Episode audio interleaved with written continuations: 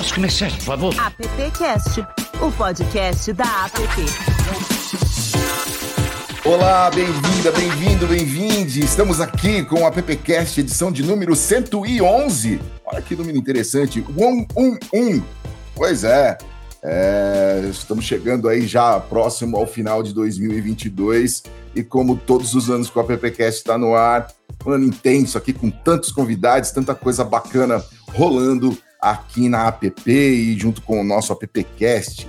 Pois é, o tema de hoje é um tema muito bacana. Quando se fala sobre essa cultura, muito se discute, muito se aponta. Isso, principalmente na música, né? Ah, isso aí é pop. Mas em termos simples, a cultura pop pode ser definida como uma mistura de ideias, imagens, atitudes e perspectivas que caracterizam uma determinada cultura e que são adoradas pela população em geral. Cultura pop, cultura por si só já é um tema muito amplo e complexo, né? E falar cultura pop nos convida a entender as novas possibilidades desse universo. E é que o, que você vai perceber hoje no nosso bate-papo aqui com os expoentes do segmento. Antes de apresentá-los, antes de chamar a Mari e o Adão, meus amigos aqui de vida e de app, a gente continua falando que a cultura pop né, traz as possibilidades infinitas, apesar do universo pop existir aí há tanto tempo. Os games, animações e empreendedorismo na área começou a ser difundido há pouco. E o mercado publicitário começou a prestar atenção nesse nicho recentemente. E a ideia é cada vez mais incluí-lo nas estratégias de mercado e de comunicação. Olha, Marisita, que papo bom esse, que tema bacana que você nos trouxe hoje aqui. Você e o Adão trouxeram para a roda, hein, Mari? Você tá bem? Bom dia, boa tarde, boa noite. Isso mesmo que você disse, que o Adão e eu trouxemos, porque foi uma pauta em conjunto com dois convidados legais. Um dos convidados se auto-intitula no LinkedIn como criador de amigos imaginários. Então hoje o, hoje, o, hoje o papo vai longe. Adão, você tinha amigos imaginários na sua infância, como toda criança, ou a maioria delas? Rapaz, eu tenho até hoje, porque eu falo sozinho quando eu caminho. Então eu tenho, quando eu sento assim no carro, às vezes para dirigir, eu olho e falo, antes da guarda, faz tua parte aí, sabe? Então eu tenho até hoje. Ô, ô, Mari, o amigo imaginário que você estava falando, ele começa com um M. Acertou. É aquele das duas letrinhas, é, é esse? Esse mesmo. Então vamos trazer o MJ Macedo aqui para nosso papo. Você tá bem, MJ? tudo bem, gente? MJ, MJ, a gente vai chamar você de MJ, ele é o fundador da Meme Media né, empresa de desenvolvimento de projetos transmídia. O objetivo da M-Media é oferecer uma gama de importantes produtos de propriedade cultural, comercial, construindo aí um ecossistema globalizado para a indústria de pan-entretenimento, ele e os seus amigos imaginários. Você tá bem, MD? Ótimo, tô tranquilo. Eu e meus amigos imaginários, a gente tá todo mundo bem aqui, todo mundo tranquilo. Feliz Aliás, participando aqui. Ah, muito bem, é muito bom ter você aqui, viu? Vamos ter um glossário, trazer... vamos ter um glossário aqui hoje para explicar é, o que é pan, é... entretenimento, enfim, vamos ter um glossário aqui hoje. É, a gente, a gente, isso aqui só foi uma leitura introdutória, é. né? Que o Rafa tá aqui. Ô, oh, Rafa, Rafael Kazuki, Kazuki, você tá bem, Rafa? Tudo beleza, pessoal. Prazer estar aqui novamente, novamente né? No, no AppCast. O Rafael, que é CEO da Euros Studios, uma empresa que desenvolve soluções através de recursos como a realidade aumentada, realidade virtual, inteligência artificial e gamificação, e que está me devendo um papo que depois do, da gravação a gente conversa. é, você tá bem? Tô aqui, com, tô aqui com o Michael, né? Ah, não, tô, tô brincando. Né? É, Meus amigos imaginários eram outros. É, eram outros. Eram eu outros. tinha dois, eu tinha dois quando criança. Isso até é. acho que preocupou a minha mãe um tempinho, mas depois eu fiz mais, aí ela ficou, ficou tudo bem. Que legal. Mas, cara, é, é, muito bom ter esses amigos imaginários, amigos, amigas, porque a gente constrói tanta coisa e eu acho que esses amigos trouxeram a gente até aqui, né? Ô, Mari, uhum. vamos começar? Vamos lá. É, eu vou começar com a MD e como a gente puxou essa brincadeira de, de amigos imaginários, MD, você, eu queria saber se, quais são as possibilidades que o mercado publicitário tem hoje com essas novas tecnologias, com games, e também se está faltando para o mercado publicitário, no meio de tantos dados, brincar um pouco mais, se divertir um pouco mais, ter esses amigos imaginários e poder ter essa, essa liberdade de criação, de errar. Vou começar com a medida e depois com o Rafael. Em primeiro lugar, mais uma vez, é um prazer estar aqui, tá, gente? É, eu acho que é muito importante isso, né? Uma coisa que é, eu tento levar para minha vida e pro, de um modo geral, para o meu trabalho é: uma, nós somos uma empresa de entretenimento, nós trabalhamos com entretenimento. Então, a gente, antes de tudo, tem que se entreter fazendo isso, né? Eu acho que, quando a gente está falando especificamente de entretenimento, é muito importante você ser espontâneo, ou seja, você realmente passar o prazer que você está fazendo naquilo, né? É, queira ou não, tem um pezinho na arte, né? A gente está trabalhando com arte, então a arte ela tem que ser uma coisa espontânea, né? Não pode ser aquela coisa simplesmente brifada que você está fazendo ali por 100% por obrigação, seguindo um roteiro ou uma pesquisa de marketing, né? Você tem que ter um pouquinho do, digamos assim, do seu contexto pessoal ali. Então, em tudo que a gente faz, né? Nos nossos e-mails, no LinkedIn, enfim, a gente sempre está tentando manter um pouco essa coisa de humor. É, até algumas pessoas se espantam, não, mas no LinkedIn você tem que manter um perfil um pouquinho mais sério. Falei, se a gente fosse um outro tipo de empresa, nós trabalhamos com entretenimento. Então, para gente, eu sempre penso que tudo que envolve a gente tem que ser um processo, obviamente, profissional, mas ao mesmo tempo leve, um processo né, que divirta as pessoas e que passe realmente nosso espírito.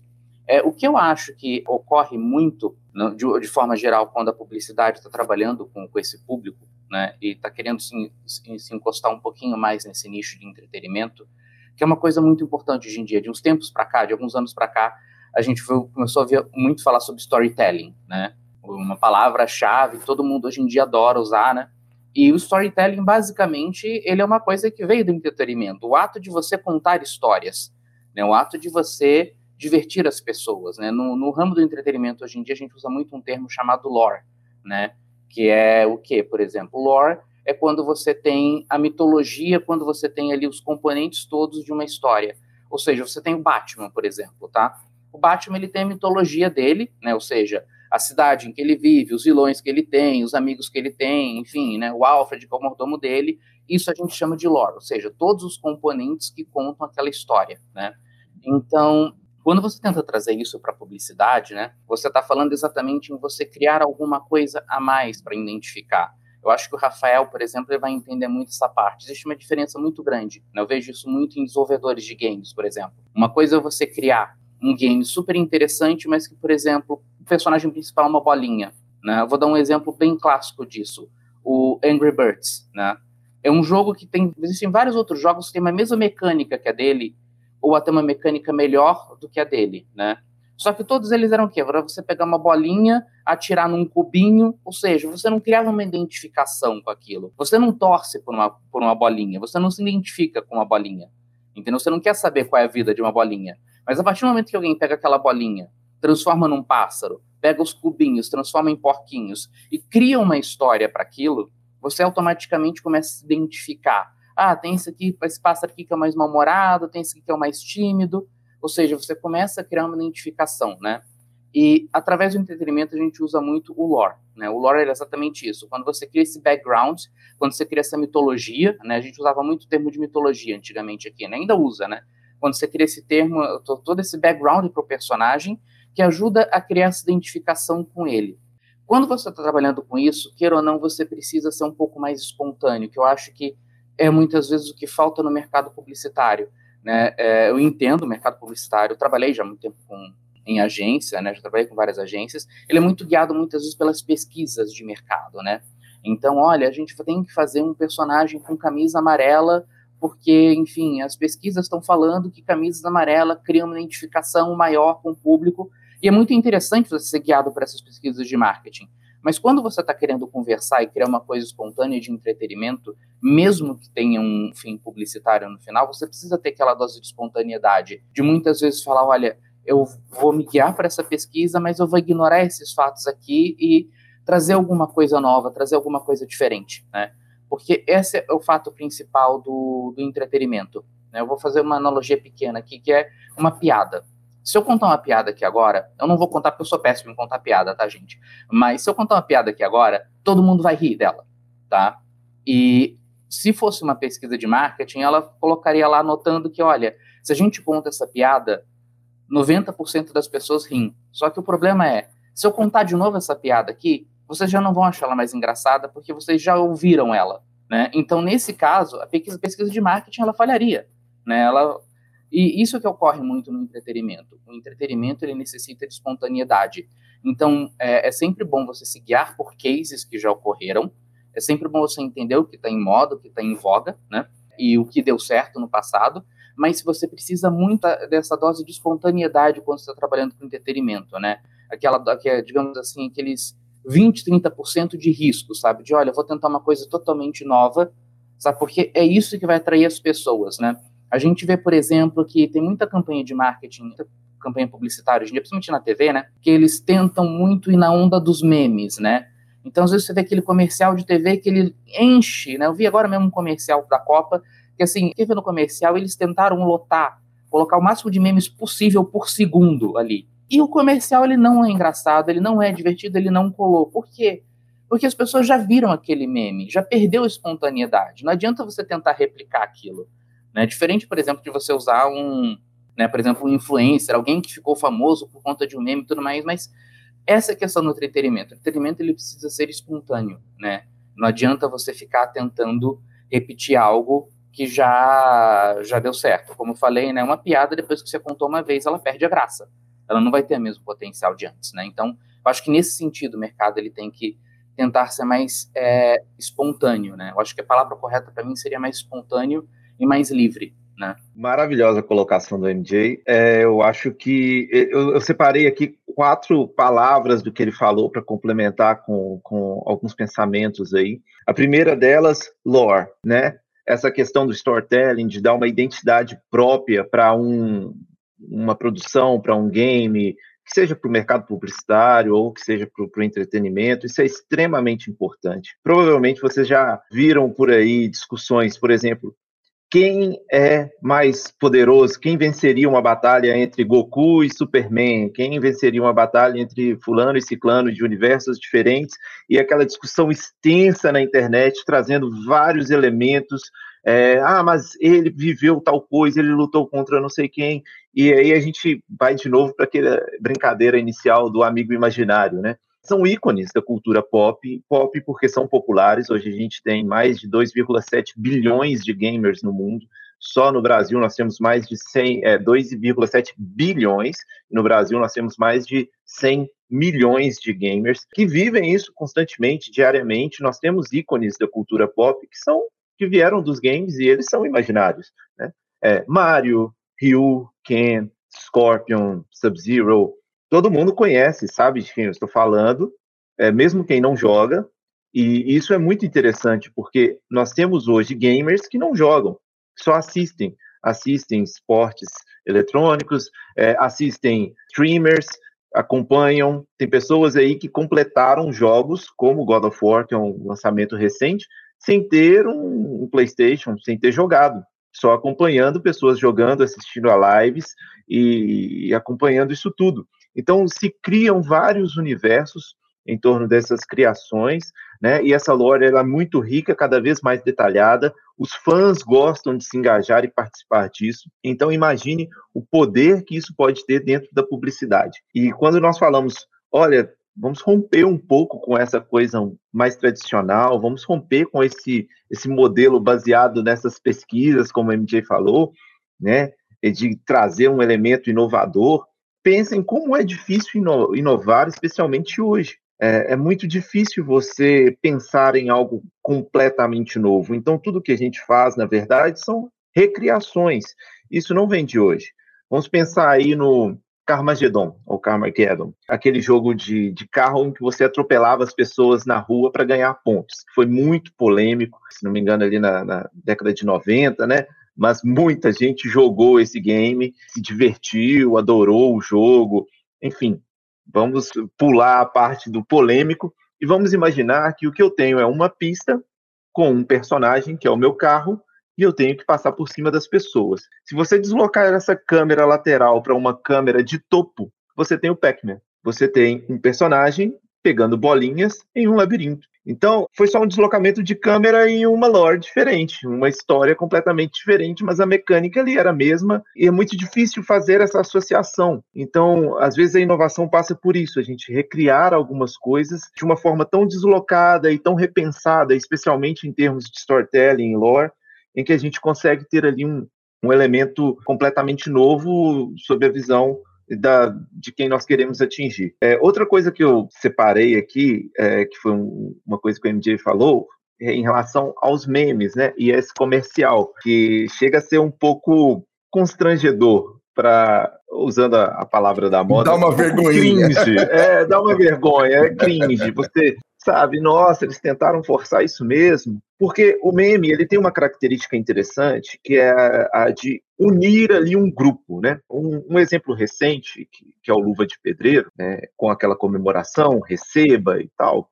Se você parar para pensar, não tem nada demais ali. Mas é engraçado, é divertido, tem a história ali do Luva de Pedreiro, né, super humilde e tal, que todo mundo já conhece. E aí quando você vê isso na internet, começa a reproduzir nos campos de várzea, nas quadras, você começa a, a criar um grupo, daquele grupo das pessoas que viram o Luva de Pedreiro. Olha só, ele viu, ah, você, já viu aquele cara? Nossa, é, é, legal, né, cara? E aí você começa a se identificar como grupo e isso vai crescendo.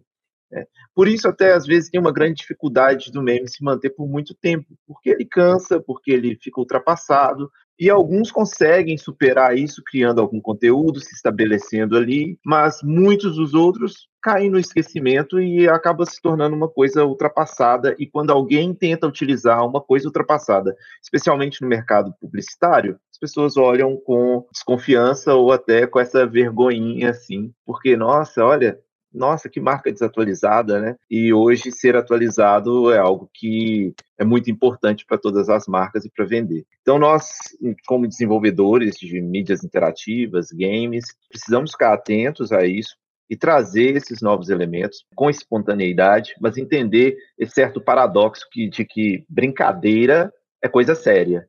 Games é uma coisa muito séria. Cannes agora, né, tem um leão específico para isso, para gaming. É, então não, não é uma brincadeira. O mercado publicitário está muito atento a isso, cresceu muito, mais de 70% nos últimos cinco anos, a utilização de games no mercado publicitário. Agora, a maior premiação do mundo, ou uma das maiores, né, vai ter um, uma categoria específica para isso. Então, é um momento é, na verdade, estamos aí no meio de um processo que intensificou, né? O momento já até foi um pouco antes, mas é cada vez cresce mais essa, essa demanda por jogos nesse mercado. Só abrindo um parênteses também, existe uma diferença, né, entre o meme e o bordão.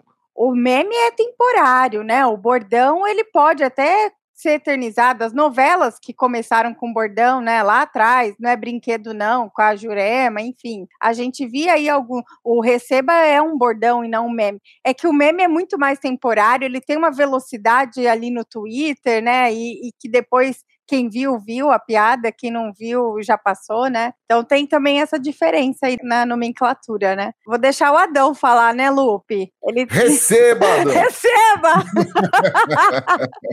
o... Eu, desde pequeno, agradeço a minha mãe, estava no interior, ela lia gibi. Eu lembro até que o gibi que ela me lia, então, vocês são todos, todos novinhos, com exceção do Lupe, que é ancião, ela lia o Jerônimo, o Herói do Sertão. Aí eu vim para São Paulo, conheci os gibis do Tex, conheci o Marvel, depois Maurício de Souza, com as crianças, tudo. Me dá um panorama hoje, começando pelo MJ, como é que está a história em quadrinho? Como é que isso é utilizado? Como isso pode ser trabalhado? Eu estou distante, entende? Não sei se a gente ficou muito louco dentro do smartphone, dentro da internet, mas como é que está esse universo hoje? Como que isso é trabalhado? Olha, é uma coisa bem interessante, só que antes, se você me permite, eu vou até fazer um parênteses numa última coisa que o Rafael comentou, que é sobre essa questão de levar a sério a brincadeira, né? Que é uma coisa que eu percebo que aos poucos está melhorando, mas a mídia de um modo geral, né? Isso eu falo tanto da, do pessoal de publicidade, mas como também da própria mídia jornalística mesmo, né? Eles têm uma dificuldade muito grande de se conectar com esse público. Então, eles têm uma dificuldade de entender qual é o perfil desse público e existe ainda uma, um, acho que, um resquício de uma ideia de infantilização desse público. Então, muitas vezes, quando alguém chega para mim com uma proposta, Né? Olha, a gente vai fazer esse projeto aqui para o público gamer, para o público geek, para o público nerd. É por isso que eu gosto de falar cultura pop, porque assim, esses termos geek, nerd, gamer, por exemplo, quem gosta de quadrinhos, na verdade, se você for usar o termo correto, chama-se dork. É quase pouca gente usa esse termo, né? Mas isso está se perdendo, né? Hoje em dia você tem um um público que está cansado, o público que teoricamente se identifica, digamos assim, como geek, como nerd ou como gamer, ele está cansado de ser tratado como criança pequena. Hoje em dia você tem, por exemplo, sei lá, algum advogado que é super bem sucedido e tem, sei lá, uma estátua do Batman na mesa dele do escritório, entendeu? Você tem, sei lá, uma médica de 40 anos, mãe, não sei o que, que usa uma bolsa da Hello Kitty. Então, assim, eles estão cansados de serem tratados como criança, estão cansados de serem tratados muitas vezes como aquela pessoa que, sei lá, mora ainda com os pais aos 50 anos de idade, entende? Então, em primeiro lugar, acho que é muito importante isso, né? Em segundo lugar, é importante entender que muitas vezes esse público ele nem sequer se identifica como gamer ou como geek, né? Eu tenho o caso de uma pessoa que trabalha comigo que ela fala o tempo inteiro que ela não é geek, né? Só que assim, você conversa com ela cinco minutos, tá falando de Harry Potter, tá falando de Naruto, tá falando de várias coisas. Você falar que não, você é geek. Não, não sou, de forma alguma, jamais. Então, assim, muito desse público sequer se identifica. Por quê? Porque eles fogem desse padrão. É a pessoa que vai para um barzinho, vai para uma balada, socializa, que é muito diferente daquele estereótipo que a gente tinha. Né, que é aquela pessoa ultra intelectual, com óculos fundo de garrafa, que fica trancada em casa, só se interessa por coisas científicas. Então, assim, muito desse público sequer se identifica como geek, como nerd ou como gamer, né? Então, acho que é muito importante, é, complementando o que o Rafael falou, só essa questão de você aprender a tratar esse público a sério, realmente, e não infantilizar ele, que eu vejo que é uma coisa que ainda acontece muito hoje em dia, infelizmente, né? Mas agora sobre essa questão específica. Os quadrinhos, eles têm uma função muito importante no entretenimento e que pode, que acaba servindo também muito para a parte de publicidade, que é o quê? Quadrinho comparado a um game, a uma animação, a um filme, a uma série, ele é barato de se produzir. Então, ele é um excelente ambiente de testes, ou seja, você quer testar uma ideia, né? Você consegue fazer isso de um modo muito barato e muito rápido em quadrinhos, e você consegue, inclusive, ter uma mensuração muito rápida. Por quê? Porque muitas vezes um quadrinho, é, vou falar aqui de cenário do Brasil, você às vezes aqui a gente tem tiragens menores, que às vezes conseguem pegar de duas mil a cinco mil pessoas. Nos Estados Unidos, por exemplo, essas tiragens são maiores, você pega de 5 mil até 30 mil pessoas. Ou seja, você tem um micro-universo ali de pessoas que você consegue facilmente é, mensurar e fazer até uma espécie de teste quali, né, do, da sua ideia, do seu projeto, de uma maneira muito rápida, muito barata, né. Então, o que a gente vê hoje em dia cada vez mais, que eu sempre falo é, usando a linguagem de programação, é como se os quadrinhos ele fossem o código fonte do entretenimento. Ou seja, a gente vê a literatura também, né? Que hoje em dia as pessoas estão indo mais para o quadrinho, mas também usam muito a literatura de uma maneira geral também.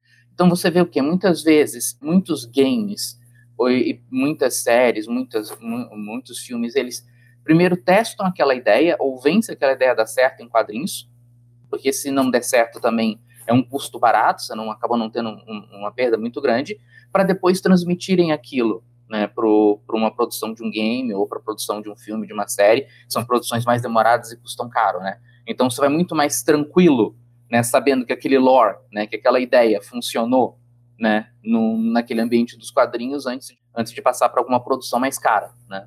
Agora, o que que isso influencia? Influencia que os quadrinhos, direta e indiretamente, eles são grande parte dos formadores eles formam muito a opinião do público e as tendências, né? Muitas coisas que a gente vê, por exemplo, até em games. Ah, esse game ele não foi baseado nos quadrinhos. Ele não foi baseado diretamente.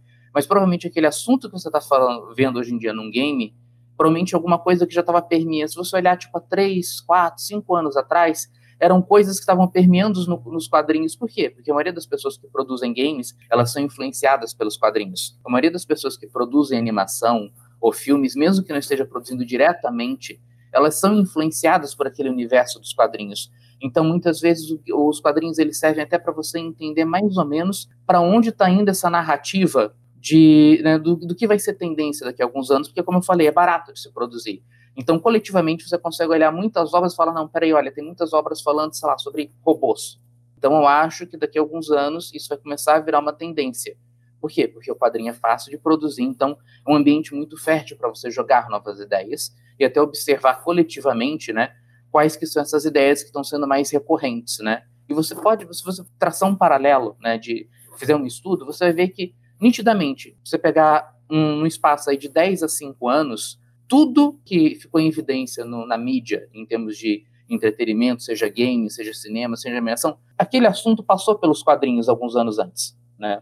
É, aquele assunto estava em voga nos quadrinhos há um tempo atrás, né? Então, é muito importante nesse sentido, que ele, embora ele não seja uma mídia que chame tanta atenção né, quanto é, as outras, né, principalmente as audiovisuais, que eu incluo games, né, que não é uma mídia audiovisual, né, é, ele, apesar de tudo, é essa mídia que ele influencia muito esse público.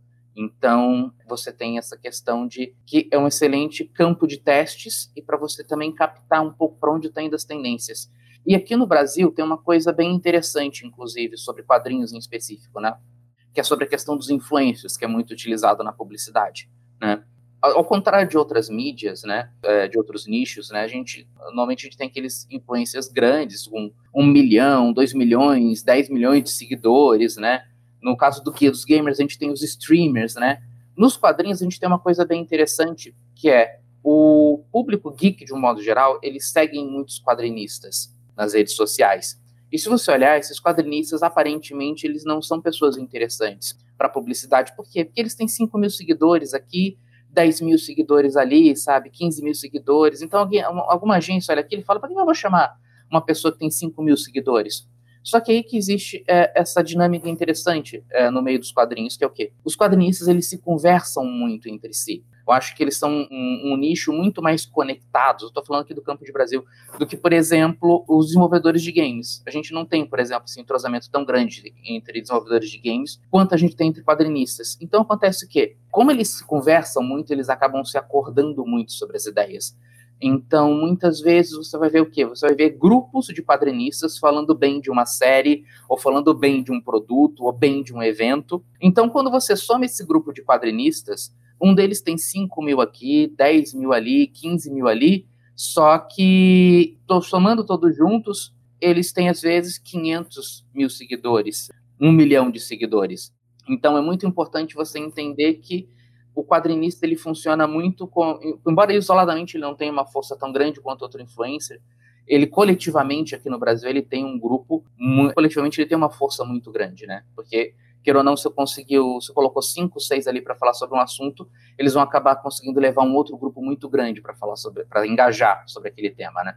Eu queria, antes de voltar a bola para a Mari e para o Adão, eu queria colocar aqui um para ambos. Eu assisto muito pouca TV aberta, muito pouco mesmo, confesso, então eu não, não tenho aqui grandes. Adão também, eu não tenho aqui grandes referências e eu posso estar cometendo um grande erro aqui. Mari também só que, é, em função da Copa, também por, por acompanhar a Fórmula 1 e uma ou outra coisa, eu, a gente acaba acompanhando o break ali, né? E existem muitos elementos desses universos que vocês colocaram aqui, do universo do game e tal. Mas o que a gente percebe é que, por exemplo, na o pouco que se usa, que eu, o que eu vi, tá? Não tem uma. Não, não, você você não, não pede para aquele telespectador, para aquela pessoa que está consumindo aquela peça publicitária, para ela mergulhar naquele universo, continuar em outro lugar. Então você vai lá, por exemplo, vou dar um, alguns, alguns. A Renault, não sei se utiliza, ainda utiliza, mas essa linguagem meio é, gamer, fantasiosa do, do, do, personagem, desses personagens. O último, a última campanha que eu vi, acho que foi o. São personagens tal, que interagem com o carro. Eu acho que usaram Isso, Caverna, Caverna do, do Dragão. Dragão. Boa, boa. E assim, outros, e outras referências ali, muito que pequenas tal, mas eu não vejo a propaganda, não vejo a, a pelo menos a da, da TV, é, enviar o, o, esse consumidor né, para outros universos para continuar com a marca ali em outros universos para ele seguir a jornada da marca ao invés do que a gente sabe que a marca tem que estar tá ali na jornada do consumidor. Como é que vocês veem essa, essa frieza, por exemplo, principalmente da TV, né? E aqui não, não é uma crítica à TV, mas eu, eu, percebo que é não tem essa continuação. A gente vai lá, faz uma peça bacana, bonita, faz uma música, na Copa meio até que se repete ali alguns alguns roteiros ali, né? Uma imagem bacana de jogando bola, tal, e morre ali. Como é que vocês veem essa ligação da marca de usar para poder usar essas ferramentas que vocês produzem, saindo eh, de dentro desse universo tão curto que são esses 30 segundos de TV? Eu acho que eu fiz uma pergunta complicada e meio desconexa, mas eu, vocês entenderam, vai, diz que sim. Quem começa? É, Rafa? Eu, eu posso começar, eu acho que o Rafael consegue complementar isso, tá? É, que eu acho que eu posso falar de uma maneira mais macro né, sobre a questão que é até sobre o que a gente estava comentando no início do programa, é sobre o que é pan-entretenimento, por exemplo, né? E é uma coisa uhum. que eu vejo que aqui no Brasil ainda existe uma confusão muito grande sobre isso, né? Sobre, é, inclusive, eu já vi palestras sobre transmídia em que as pessoas, literalmente, que estavam palestrando, elas estavam confundindo transmídia com outras coisas. Existe, do, do, basicamente, duas coisas. Existe a cross-mídia, existe a transmídia. Qual é a diferença básica entre elas, tá? Cross-mídia. Harry Potter, por exemplo. A gente tem ali Harry Potter e o Cálice de Fogo. A gente tem o livro que está contando a história, Harry Potter e o Cálice de Fogo. Aí nós temos o filme que está contando a mesma história, né? Ou seja, ele pegou a, a história do livro e simplesmente está adaptando com ligeiras modificações para o, outra mídia. Aí nós temos, por exemplo, o game do Lego baseado no filme do Harry Potter e o Cálice de Fogo. Ou seja, você tem ali um game que mais uma vez ele está requentando, ele está recontando a mesma história numa outra mídia, com uma outra dinâmica, mas basicamente é o mesmo conteúdo. Isso é cross-mídia, tá? E nós temos da transmídia. Transmídia é o quê? Transmídia é você colocar a mesma história em 10, 20, 30 mídias diferentes? Não. Transmídia é, você, é um quebra-cabeça. É você contar pedaços diferentes da história em mídias distintas. Ou seja, é, o Star Wars faz isso muito bem. Nós temos, por exemplo, os filmes do Star Wars, que é uma mídia, né? Aí nós temos as séries do Star Wars que contam histórias entre os filmes. Nós temos os livros do Star Wars que contam histórias que complementam os filmes e as séries. Nós temos histórias em quadrinhos do Star Wars que contam muitas vezes o que acontece entre os episódios das séries, ou seja, eles estão contando histórias diferentes que funcionam isoladamente entre si, ou seja, se você quer ler só o livro, se você quer ler só o quadrinho ou ver só o filme, você vai entender ele sozinho, você vai entender ele como um todo, você não precisa acompanhar tudo, mas a partir do momento em que você vai consumindo essas pecinhas diferentes, você vai montando um panorama maior do que é a história, do que é o lore, né?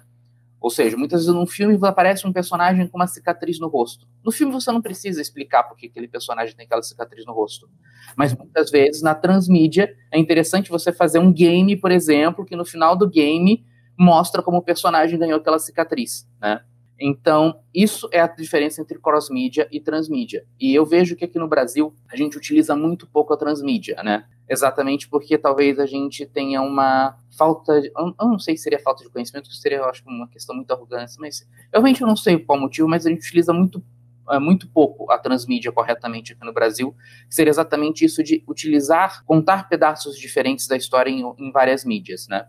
E o que eu acredito que ocorre muito com a, com a questão publicitária seja, primeiro, isso, essa falta do entendimento do que realmente é a transmídia, né? Ou seja, como você pode contar, né? Porque a grande sacada da transmídia é exatamente isso. Você acaba fazendo com que um consumidor, exatamente ávido por saber mais detalhes da história, comece a consumir produtos diferentes, comece a, a procurar, né? Então, isso pode ser utilizado de uma maneira muito boa pelo mercado publicitário de modo geral, né? E, então, acho que falta um pouco dessa questão do entendimento do que é transmídia, mas também eu acredito que seja uma questão de você entender como funciona o público. O público ele é ávido por conteúdo, tá? Então uma marca ela quer se conectar com esse público, ela precisa criar conteúdo. Ela precisa dar conteúdo. Não adianta você fazer um comercial super legal de sabe, 15 segundos, 20 segundos, fazer uma campanha com um vídeo de um minuto para a internet. Aquilo vai ser muito legal, mas tá, e depois? O que, que vem depois daquilo? Esse público é muito por conteúdo. Então, se você não cria realmente um conteúdo que seja constante, né, e que principalmente cause envolvimento com o público, ou seja, ele quer saber o que vai acontecer no episódio seguinte, digamos assim, ele quer saber o que vai acontecer depois, você não vai estar conseguindo manter esse público. Você vai chamar a atenção dele ali naquele comercial, mas é mais uma vez aquela analogia da piada. Ele já viu o comercial uma vez, ele não precisa ver de novo. No máximo, ele vai assistir mais uma vez porque ele achou muito legal, mas a história morreu ali. Então, crie conteúdo, crie alguma coisa que realmente permita que o público queira saber mais sobre a história. E aí eu acho que é uma questão muito também de posicionamento da marca. Ela está simplesmente querendo ter uma campanha publicitária extremamente egocêntrica, falando, olha, nós somos isso e fazemos isso, ou eles realmente têm hoje em dia que é um raciocínio com muita marca hoje em dia. As marcas hoje em dia elas gostam muito de agregar causas, né? Porque, enfim, isso é uma coisa que agrega muito valor à marca e tudo mais. Só que a marca ela não consegue entender que ela talvez ela pudesse se agregar a conteúdo, ou seja, ela vai conseguir muita simpatia desse público a partir do momento em que ela simplesmente estiver apoiando um produtor de conteúdo. Então, olha, nós somos a marca fulana e a gente está financiando esses quadrinistas aqui, por exemplo, para produzirem a história deles. O que, que a história deles tem a ver com a minha marca? Nada. Mas para o público isso já vai contar muito. Por quê? Porque isso é uma coisa que nenhuma marca faz. A gente vê vários eventos por aí, por exemplo, não, que a gente está apoiando o público gamer, a gente está apoiando os quadrinistas. E o que, que essa marca faz? Dá camiseta para as pessoas. Uma camiseta não vai ajudar um desenvolvedor de games, né? uma camiseta não vai ajudar um quadrinista. Mas, por exemplo, se essa marca chegasse e falasse, não, olha, a gente vai apoiar a produção de games, sabe? Dar dinheiro para esse pessoal, mas, ah, não, vamos fazer um, um, game sobre a nossa marca. Não, deixa os caras fazerem games sobre o que eles quiserem.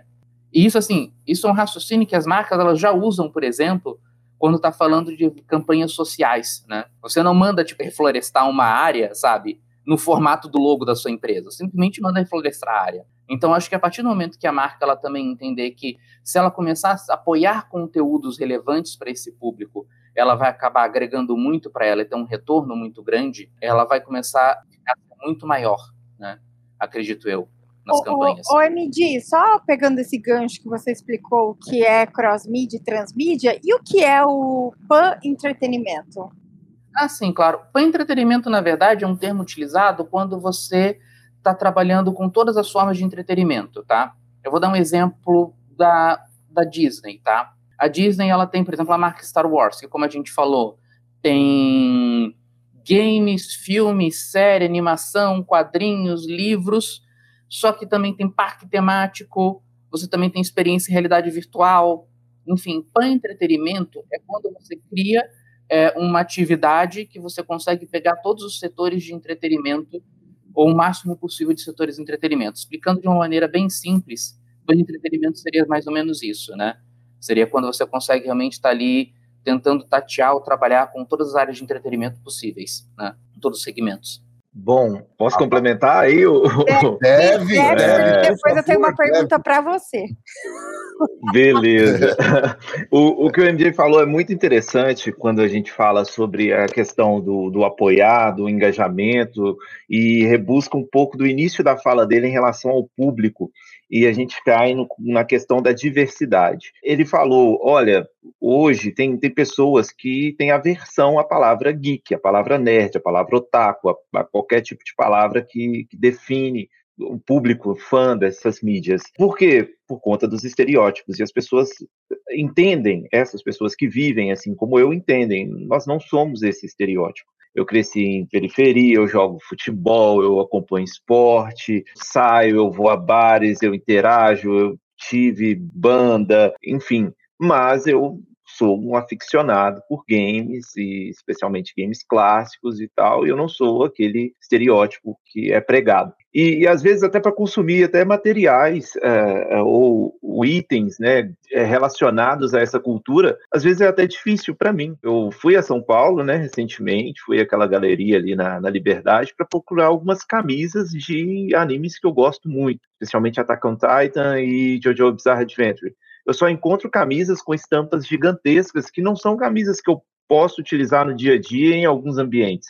Eu gostaria só de uma camisa de on Titan só com um pequeno escudo com, com as asas, ou uma camisa de Jojo só com uma joaninha assim do Giorno Giovanna aqui no peito e, e isso para ser discreto, para que as pessoas que não consomem consomem esse tipo de produto, esse tipo de mídia, achem que é uma camisa comum, mas quem consome olhar e falar assim, Cara, que legal essa sua camisa. Olha, você também é fã de Jojo. Que, que bacana. Então, é difícil achar esses elementos até mesmo no nosso meio de consumo. E o nosso público, né, é muito diverso. Tem essa parte das pessoas que gostavam disso a todo tempo e envelheceram né, e, hoje ocupam cargos, é, ocupam posições que, que demandam uma certa postura até de, de vestimenta e tal, e que querem expor isso de alguma forma com mais sutileza. Nós temos público mais jovens, etc. Dentro da BGS, nós tínhamos lá aquele cara de bermudão, camisa de time de futebol, correntão, boné à barreta, lá tirando foto com a galera do Free Fire, indo à loucura. E do outro lado nós tínhamos as cosplayers, do outro lado nós tínhamos realmente aquele nerd mais daquele estereótipo conhecido, e enfim, é um público muito diverso, né? E a publicidade precisa entender como comunicar com esse público. E aí, se você vai para uma causa ou para um estereótipo, por vezes você não contempla essa diversidade como você contemplaria indo de encontro ao conteúdo. E essa questão da transmídia, né, é, é uma coisa que a gente prega muito aqui dentro é, das nossas produções, para marcas, aqui dentro da IORS, que é realmente utilizar as mídias interativas de forma complementar para contar essa história e criar uma jornada para o consumidor, para que ele aproveite e tenha impacto em, em vários e vários e vários ambientes diferentes consumindo essa mídia. Então, eu acho que estimular a curiosidade através desse conteúdo para fazer com que ele faça essa transição entre os, as diferentes mídias e, e às vezes aí, né, vinculados de uma forma mais sutil ali a presença dessa marca pode ser muito interessante e ainda é pouco explorado. Eu tive um impacto recente, é, aqui na parte de baixo aqui do, do escritório tem uma drogaria, fui lá fazer uma compra de um energético, né, que é a vida do programador é, é tomar energético, e aí tinha um totem do Cup Noodles com as pessoas assim segurando os potes assim do, do macarrão instantâneo e aí meu sócio, olha, cara, que legal e tal. E eu olhei assim, e olha que eu sou ultra fã. O que, que foi? Olha para as pessoas. Aí quando eu olhei, cada uma com uma pose específica de, dos personagens de JoJo's Bizarre Adventure. Eu, cara, os caras fizeram isso, que legal. Só que parou por ali. Então esse primeiro impacto super legal me marcou, mas daqui a pouco vai cair no meu esquecimento porque eu não tive essa jornada. Até vi que eles fizeram um, um vídeo, uma animação com os traços muito em referência a animação de JoJo's Bizarre Adventure, que vinculou agora no YouTube, mas não, não me levou até lá. Eu descobri porque acabei pesquisando um pouquinho pelo impacto que eu sofri ali, vendo que, porque eu sou muito fã do que inspirou aquela campanha. Mas realmente precisa estimular essa atenção das marcas para fazer essa jornada, a jornada, a jornada do herói consumidor.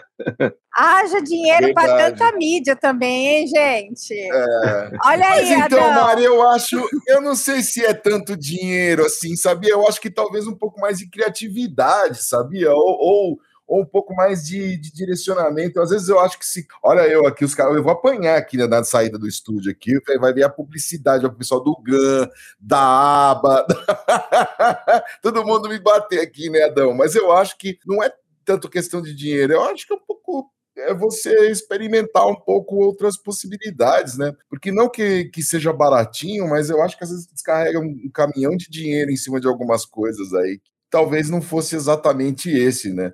O, o trabalho. Mas, enfim. É... Eu tenho uma é, pergunta para o Rafa. Eu tenho uma ah, pergunta você tem Rafa. uma pergunta, isso aí. Rafa, é, principalmente porque você trabalha com realidade aumentada, realidade virtual. É, eu tenho visto algumas reportagens, ah, o metaverso flopou, o meta, metaverso flopou, e essa onda de demissões, e enfim, você acha que o metaverso flopou ou é por conta desse cenário econômico que a gente está vivendo de juros altos, de inflação no mundo todo, e aí a galera está botando a grana na renda fixa e não está investindo nas startups. Qual que é a, a real aí do, do metaverso? É o, o beta-verso, né, Adão? é o metaverso que é beta ainda. Eu acho que tem, tem várias linhas de pensamento. Eu já ouvi falar, né, olha, flopou pela inflação, flopou por causa do, do ciclo já é conhecido das bitcoins, de alta e baixa durante quatro anos, o inverno, né, das criptomoedas. É, vários, vários caminhos aí. Eu vou dar uma opinião mais pessoal. Eu acho que o, o metaverso é uma ideia muito legal e que foi muito hypada, sabe? O pessoal, nossa, que coisa super incrível, e não era muito por aí. Eu acho que incríveis são as possibilidades, mas não a realidade ainda dentro do metaverso. Muitas marcas investiram muito para fazer publicidade lá dentro, fazer, né? Olha, estamos no metaverso, que legal. Mas é, eu gosto muito de uma provocação que o Burger King fez, né? O metaverso ele não tem sabor. Então saia do virtual, venha para o real e é, vamos consumir esse produto aqui para vocês verem o que é de fato bom. Então eu sempre acredito que o digital ele tem que ser um complemento do real, especialmente dentro da questão de publicidade.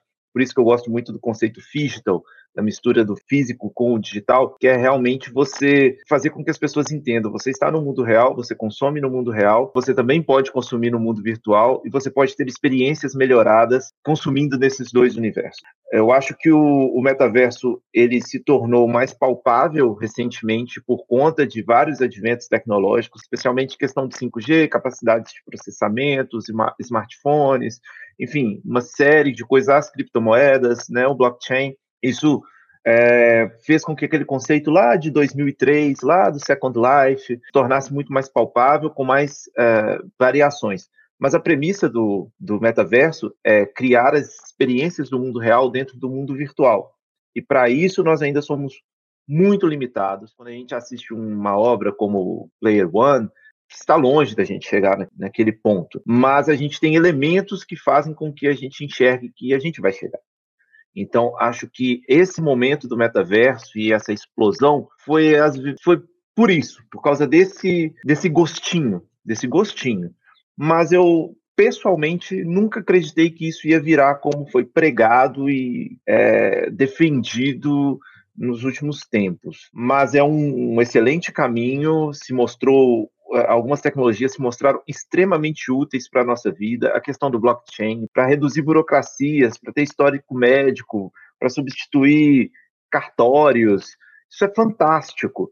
Então, acho que a gente poderia tirar um pouco dessa visão de metaverso e criar pequenos universos assim de soluções mais úteis para o mundo real. Isso é uma coisa até muito pessoal, todo mundo aqui, né? Vai, vai ter gente brigando depois, né? Pessoal da publicidade aí, pessoal desenvolvedor que defende muito o metaverso e essas tecnologias, mas é uma minha visão. Não sei, o MJ pensa parecido? Olha, eu penso assim, eu queria até complementar o que você falou e também fazer um comentário em do que o Ele falou. É, você falou muito sobre custo de, de produzir um game, uma animação, enfim, quadrinhos, mas se a gente pensar é, principalmente na verba de grandes campanhas, é, muitas vezes grandes campanhas publicitárias, para fazerem muito menos, são muito mais caras do que a produção de uma série de animação pois é. inteira é. ou de um game, né, é. por exemplo. É. Né? Então, MJ, desculpa, desculpa interromper, mas só para citar, é, um complemento rápido, isso é, é, de fato, viu, gente? Nós, do desenvolvimento de jogos, é, nós tivemos que nos adaptar para o mercado pela verba que existe disponível e, e, porque a gente não consegue sobreviver só atendendo aos grandes. A gente precisa atender aos médios também, e por vezes aos pequenos também, ganhar em volume. Então, as tecnologias, elas estão aí, cada vez se aperfeiçoando, tanto para um desenvolvimento mais rápido, para uma melhor qualidade e com isso, por consequência, com, custos menores. Então, antes tinha projetos que a gente conseguia fazer por 70, 80 mil no início da nossa jornada aí como empresa, há seis anos atrás, que a gente não conseguia converter em clientes, e hoje a gente consegue desenvolver um mesmo projeto sete vezes menos. Então, é, é uma questão, a evolução tecnológica, ela visa também reduzir os custos, exatamente para atender. E às vezes por essa desconexão do mercado com as evoluções tecnológicas e com todo esse movimento faz parecer com que seja tudo muito caro e na verdade não é. Muito bacana esse dado que você trouxe, viu, Rafa? Muito bacana. É importante ter esse dado, assim, até para a gente poder mensurar depois. Falar, ah, tá vendo? Os caras não estão Lupe não estava tão, não tão loucão assim. Oh, Principalmente porque, assim, isso é uma coisa que eu já experimentei, tipo, acompanhando campanhas ou projetos similares. Normalmente, quando você está fazendo o custo, dependendo, principalmente para grandes marcas, né, infelizmente, o custo de tudo fica muito inflado. Então, é, às vezes, você fazer um comercial de animação de 30 segundos sai muito mais caro do que você fazer 10 episódios de uma animação de entretenimento né? E aí acontece o quê? O, o cara do, do orçamento olha aqui e fala, não, imagina, Se eu gastei isso para fazer 30 segundos, imagina se eu fizesse 3 horas de uma animação, né? É, então, isso ocorre muito. Eu acredito que isso, esse, esse custo inflado muitas vezes acaba também ocorrendo muito com os games também, né? Então, acho que é muito isso, sabe? Você produzir algo para entretenimento, de um modo geral, ele acaba sendo muito mais barato, né? Por vários fatores, né? É, agora, complementando o que o Rafael falou, tem uma fórmula muito básica para saber se alguma tecnologia ou novidade funciona para entretenimento de um modo geral. Que é o quê? Usabilidade, tá? É, qual a diferença de, você, de uma pessoa de 1923, 1922, vamos pegar 100 anos atrás, 1922, ouvir uma música no gramofone e uma pessoa de, 1900, de 2022 ouvir uma música streaming no seu celular de última geração? Nenhuma. Assim, a experiência de você ouvir a música é a mesma. A única coisa que aconteceu é você tem uma qualidade melhor na música e você tem a questão da mobilidade. Só que essa mobilidade não é uma coisa nova. Ela começou nos anos 70 com o Walkman. Ou seja, qual a diferença de uma pessoa que está ouvindo música no Walkman para quem está ouvindo música via streaming agora no celular na rua? Mais uma vez, nenhuma. Qual é a diferença de um filme que você viu em 1950, preto e branco, e um filme agora numa TV 8K XD? No seu... Nenhuma. Sabe, você senta no sofá, você pega sua pipoca, você pega seu refrigerante e assiste da mesma maneira, né? Então, o que que ocorre? Qualquer tecnologia, ah, inclusive acho que é por esse motivo que até hoje os livros e, e, revistas digitais elas encontram um problema muito grande e as pessoas continuam optando muito pelo livro e pela revista física. Por quê? Porque você mudou a experiência. O, literalmente, a leitura é uma das formas de entretenimento mais antigas que a gente tem há dois mil anos, no mínimo, a gente está acostumado a segurar na mão alguma coisa, folhear. Então acontece o quê? Quando você tirou, você mudou a experiência. Né? Por isso que ainda existe uma resistência muito grande e um processo muito mais lento de migração para os livros digitais e para os quadrinhos digitais, porque você está mudando a experiência. Então, quando a gente está falando, por exemplo, do metaverso, é, tem várias questões que assim é eles prometem uma coisa que tecnologicamente, como o Rafa falou, eles não conseguem entregar ainda. E você tem essa questão da usabilidade. O metaverso não é uma coisa que, a, que o público consiga agregar no dia a dia deles, entendeu? Você não, não é uma coisa que casualmente você consegue colocar. O streaming, por exemplo, por que, que o streaming ele funciona muito bem? Porque é algo que você consegue incorporar no seu dia a dia. Não existe uma diferença nenhuma de você chegar em casa à noite, ligar a TV ou ligar, por exemplo, a Netflix é a mesma coisa, né? Você, por exemplo, você tá no, você tá no seu, na rua, antes do streaming, você já usava seu celular na rua para outras coisas. Então, qual é a diferença de você estar tá ouvindo uma música hoje em dia no celular ou não? É uma coisa que você consegue incorporar no seu dia a dia de um modo fácil. O, o metaverso e outras tecnologias similares, outras propostas similares, queira ou não, elas envolvem uma, entre aspas, burocracia muito grande para você utilizar. Não é o que você consiga usar no seu trabalho, casualmente, não é o que você consiga usar no transporte público. Né? Então, enquanto qualquer ideia que ela não consiga ser incorporada de um modo fácil no dia a dia das pessoas, do público, ela não, a, a chances dela não dar certo, dela demorar muito mais tempo para conseguir implementar, é muito grande. Eu acredito que algum dia ideias como o metaverso vão funcionar, vão, mas eu acho que assim ainda vai demorar um bom tempo a gente conseguir chegar a essa tecnologia realmente que principalmente não é só tecnologia de tipo, tô dentro de um mundo e eu consigo sentir e perceber as coisas, mas principalmente uma tecnologia que você consiga incorporar no seu dia a dia. Eu acho que ainda falta muito para isso. A não ser, claro, que amanhã alguém surja com um salto tecnológico imenso, com uma novidade que ninguém sabe, mas eu acho que é uma coisa que organicamente ainda vai demorar muitos anos ainda para chegar lá. Eu gostaria muito que funcionasse hoje em dia. Eu sei que tem muitos entusiastas, né? Conheço alguns amigos meus que são muito entusiastas dessa questão do metaverso e realidade virtual, né? Só que eu acho que, por exemplo, a realidade aumentada é uma coisa muito mais próxima do que a gente vai utilizar hoje em dia, porque é o que você consegue incorporar no seu dia a dia de um modo muito mais fácil. Né? Eu acho que o Rafael talvez concorde comigo ou não, é, mas a realidade aumentada, ela, ela inclusive está se popularizando mais do que a realidade virtual exatamente por isso, Sim, é algo que você consegue incorporar no seu dia a dia. Então, acho que a minha receita sempre é essa. Pensa assim, essa ideia as pessoas vão conseguir incorporar no dia a dia delas? Existe tecnologia, existe meios para que isso seja incorporado no dia a dia, se essa ideia conseguir ser incorporada de um modo fácil, ok, ela vai para frente. Se não, provavelmente uma aposta um pouco arriscada. É mais ou menos assim essa minha fórmula. Não só concordo, como a gente teve um, uma experiência na pele, porque nós desenvolvemos tanto realidade virtual quanto realidade aumentada. E tivemos cases das duas tecnologias, mas O que realmente foi para frente, o que nós tivemos mais cases recorrentes, o que realmente vendeu foi realidade aumentada, porque você fica muito limitado a ter que utilizar um óculos, a ter que ter, às, às vezes, né, um óculos conectado a um computador, o mesmo cardboard, ele não é prático.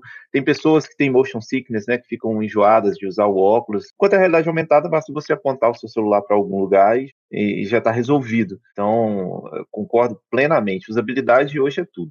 Eu acho que está vindo aí o Marte Versus, viu, Adão? Que é o Bezos e o Elon Musk estão tramando lá Vamos fazer lá direto o Marte Verso. O que você acha, Adãozinho? Faz só a última pergunta, nego, para Mas gente. Mas eu concordo com o é, sim, sim, sim. Enquanto o metaverso não for alguma coisa igual um fone de ouvido, que faz, põe, pluga, Isso. não vai pegar. O, deixa eu falar uma coisa que eu tenho, eu li a semana passada. Os americanos fizeram um game, que é o Recovery Rapids, que ele ajuda pessoas que tivessem problemas, já tivessem tido um AVC, né? é um caiaque que você coloca a pessoa. Como é que o game tem trabalhado nisso na ajuda da saúde das pessoas, tudo? Porque é um negócio que é uma outra visão da história que a gente pode dar é para sair desse universo de vocês colocaram no começo, né? Game, brincadeira, jogo, infantilidade, né? Tem um lado sério aí no game, né? No Ceará também tem um processo de trabalhar. Se eu lembro aquele jogo Wii também, ou aquele complexo Wii, você tinha trabalho de exercício para pessoas que tiveram problemas. Desenvolvimento de games uh, tem essa possibilidade, né? Trazer uma forma lúdica, complementando alguns tratamentos de saúde, como foi esse game dos Estados Unidos. Eu confesso que, que, ainda não vi esse case, mas vi diversos outros cases. E aí eu queria ressaltar três pontos que dos games aí em relação à saúde, porque muito se fala, né? Principalmente a mídia, do game prejudicando a saúde das pessoas, Sim. do game estimulando e tal, que é um conceito que, sabe, não, não cabe mais. Primeiro, jogos feitos especificamente para tratar casos como esse de AVC, auxiliar em recuperação, auxiliar em recuperação em diversos tratamentos. Nós temos os jogos feitos como simuladores ou para complementar treinamentos de profissionais da saúde, né? Primeiro o médico vai lá e treina como operar um robô para fazer uma cirurgia através de, um, de um, uma espécie de um game, também é desenvolvido por essa indústria, mas novamente conectando aquela primeira parte, né, que a gente fala sobre entretenimento, para trazer um dado muito legal. Na verdade, não é um dado, porque eu não sei exatamente a quantidade aqui de uhum. cabeça, mas são é, milhares, milhares e milhares de pessoas que tiveram melhora significativa, ou até mesmo né, alcançaram ali a, a cura de depressão com Pokémon GO. É, então nós temos um game de entretenimento, mas pelo estímulo do, do game de sair de casa, de se socializar, de viver esse, esse mundo né, lúdico ali do, no dia a dia, as pessoas é, saíram da depressão. Ajudou muitas pessoas a saírem da depressão, a voltar a se socializar, a tomar coragem de sair de casa e através de um game. E eu acredito, sinceramente, que ele não foi feito para esse propósito. Então, os games têm muito poder na vida das pessoas, na parte psicológica, na parte física, sim.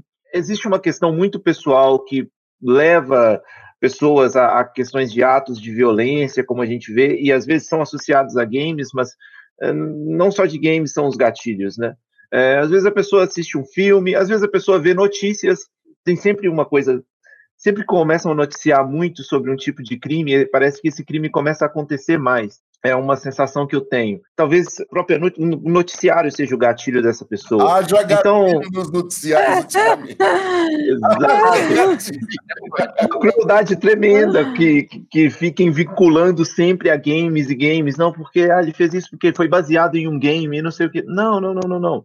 Vamos olhar para o lado do, do, do, que o game pode trazer de coisas boas, porque é, com certeza é muito, muito, muito maior. Eu, assim, eu tive na infância, né, o meu herói de infância, o, o Mega Man, eu tenho a tatuagem do Mega Man, foi o meu trabalho de conclusão de curso e tal. E sempre que eu tinha alguns problemas é, familiares, é, o meu refúgio era ir jogar Mega Man.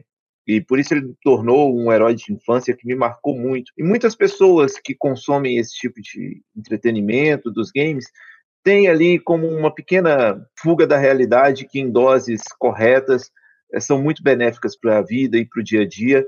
Então, todos nós temos, não, não necessariamente em games, mas aquele momento que você vai tomar aquela cervejinha na sua varanda, aquele momento que você vai trocar uma ideia com os amigos, que você senta para ler um livro, que você relaxa ouvindo uma música. Para mim, é chegar à noite e ligar o meu, meu PlayStation e jogar um pouquinho. E isso é muito benéfico para a saúde de todo mundo. Então, os games eles podem auxiliar tanto diretamente, como games voltados para é, educação, para saúde, para reabilitação, mas os games de entretenimento têm um papel muito importante na sociedade nesse, nesse quesito de saúde também. Eu prometo que é a última colocação para o Rafa. Rafa, vi que a sua empresa tem. A gente acabou de concluir duas semanas a gente fez um especial de mídia sobre mídia out of home. E aí eu vi que tem uma empresa, né, uma, um player no mercado de mídia OH que, que detém parte da sua empresa. Eu queria saber o seguinte: é esse tipo de mídia que a gente pensa aí das ruas, né, dos outdoors, eles estão sabendo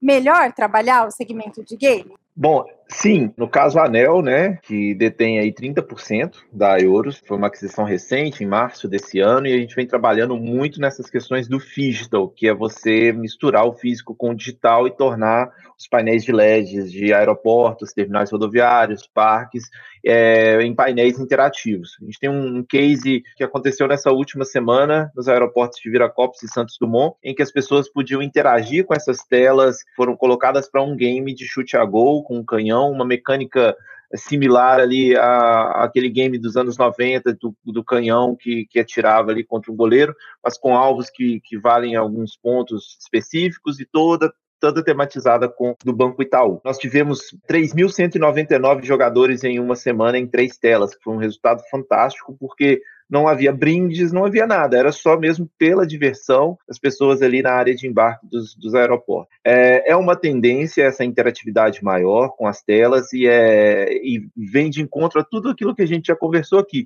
Né, a questão do, da transmídia, a questão da, da jornada, a questão do storytelling, é, de realmente você fazer com que essas pessoas interajam e a questão da usabilidade, porque 85% das pessoas no Brasil elas são impactadas por mídia out of home. Você sai de casa, olha para um painel, você foi impactado. E aí, com a facilidade, você está com seu smartphone na mão, simplesmente fazer a leitura do QR Code e começar a interagir com o conteúdo daquela tela, isso sim é muito utilizável. A usabilidade aí é muito facilitado.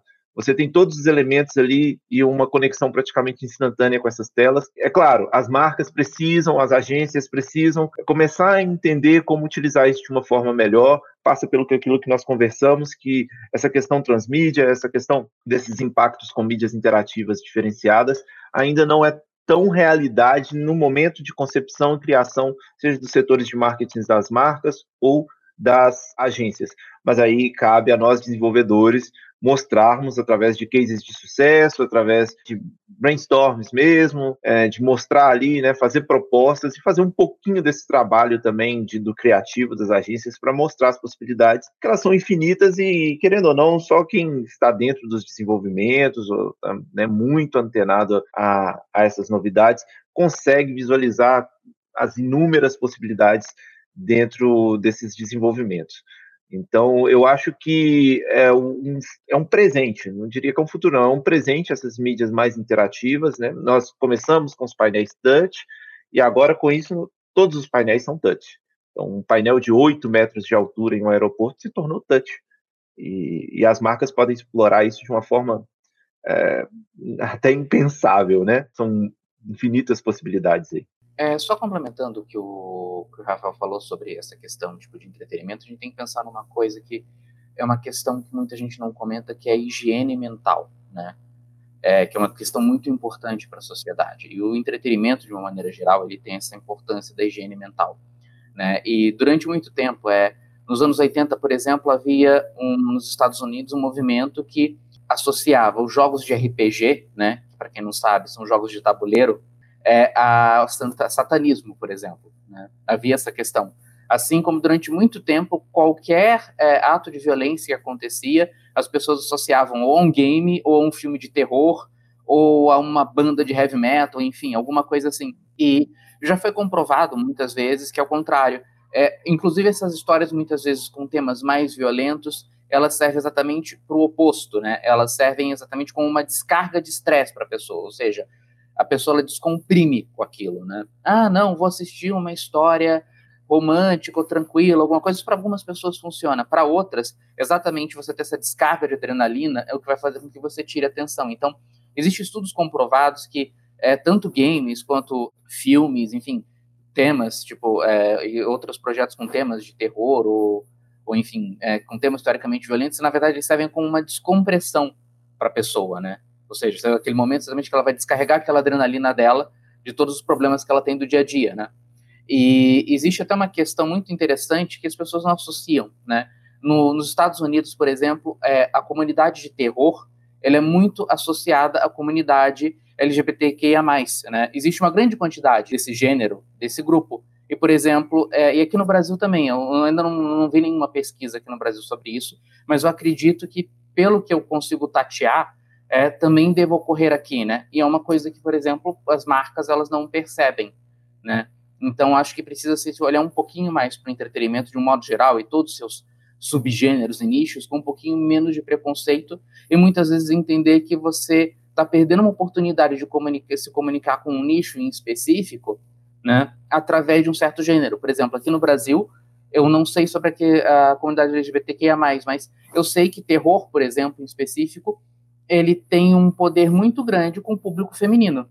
Existe uma comunidade muito grande de mulheres fãs de terror. E, por exemplo, isso é um dado que a maioria das marcas ignora completamente. Né?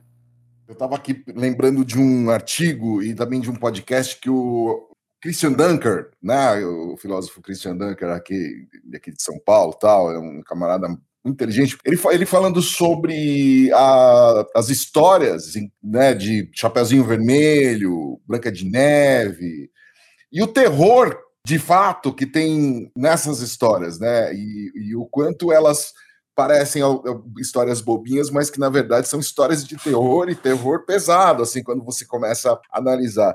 Gente, eu, eu adorei esse papo, de verdade. O, MJ, adorei, viu, cara, todos os insights que você trouxe, tua generosidade aí em compartilhar com a gente essa. A gente fala aqui da propaganda, mas a gente ama a gente pode falar mal da propaganda, os outros não podem. É igual mãe com filho, né? Obrigado, viu, MJ? Imagina, eu agradeço. MJ, um herói aí de infância, ou um herói que, que dura até hoje, uma heroína.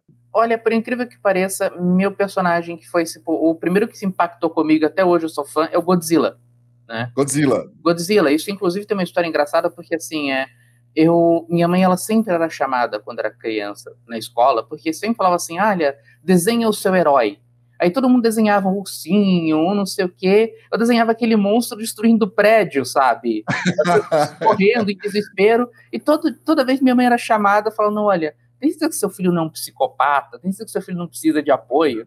Ela, não, é que ela gosta do filme do Godzilla, não sei o quê na ponta da minha mãe chegar para mim e falar assim: olha, pelo amor de Deus, da próxima vez que a professora pedir para você desenhar alguma coisa, desenha um ursinho.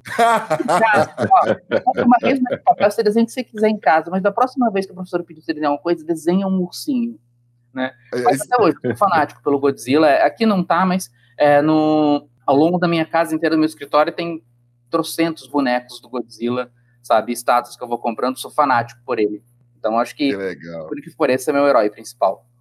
Legal. MJ, obrigado, viu, MJ? Da Meme Mídia, a gente encontra você. Eu tava com o seu site aberto, eu acabei fechando, mas é, é só procurar. É isso aí. Bem sim. Obrigado, viu, meu, meu caro? Valeu. Até mais. Tchau. Rafa. Não, fica aí. Hã? Não, para ele não, não ir embora. Pra não, tirar uma não, não, não, não, não, não, não, Tem vinheta de encerramento, gente. Calma, não vamos apavorar o ouvinte ainda. Eu tô fazendo as despedidas. É, é. Rafael Kazuki, obrigado, viu, Rafa, mais uma vez. Rafa, teu herói, heroína.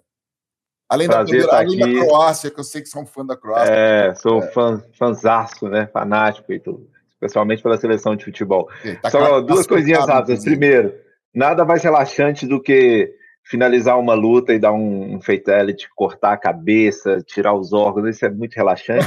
é, é, segundo, uma recomendação, é, Flor da Morte, de Henriqueta Lisboa, é, leva a essa reflexão, é muito legal, tem um poema maravilhoso, é muito bonito, mas quando você vê, ela está falando sobre um, um, bebê morto. É sempre uma questão, né, de uma dualidade, é tudo o jeito que você conta, né? E o jeito que você percebe. Então, esse é bom e mal, feio e ruim, é, é feio e bonito, isso é, é, relativo. Herói de infância, Mega Man, é, Mega Man, nossa, não tenho nem que, que dizer, sou muito, muito fã, assim como o MJ, tenho diversos action figures de Mega Man, não estão espalhados, estão guardadinhos para não empoeirar, mas quero fazer um expositor e colocar todos lá. Joguei Mega Man 2, foi o primeiro é, claro, eu comecei no Atari, ali, Pitfall, Enduro, é, River Raid tal, isso tudo eu joguei, mas assim, o primeiro game que realmente me marcou muito foi Mega Man 2, e a partir daí eu joguei toda a série clássica, a série X, é, consumi tudo que é de Mega Man, ainda estou ansioso para eles lançarem uma animação, um filme, e passa por isso aí também, do que a gente falou dos contos infantis. Quando eu jogava, eu tinha uma percepção de um herói que pulava e atirava, e era muito divertido. Hoje, quando eu vejo a lore, eu tenho uma percepção que é uma questão de reflexão muito grande sobre inteligência artificial, sobre justiça, sobre bem e mal, sobre o futuro, é, sobre o apocalipse criado pelo, pela própria humanidade, né, com a aceleração desenfreada da tecnologia.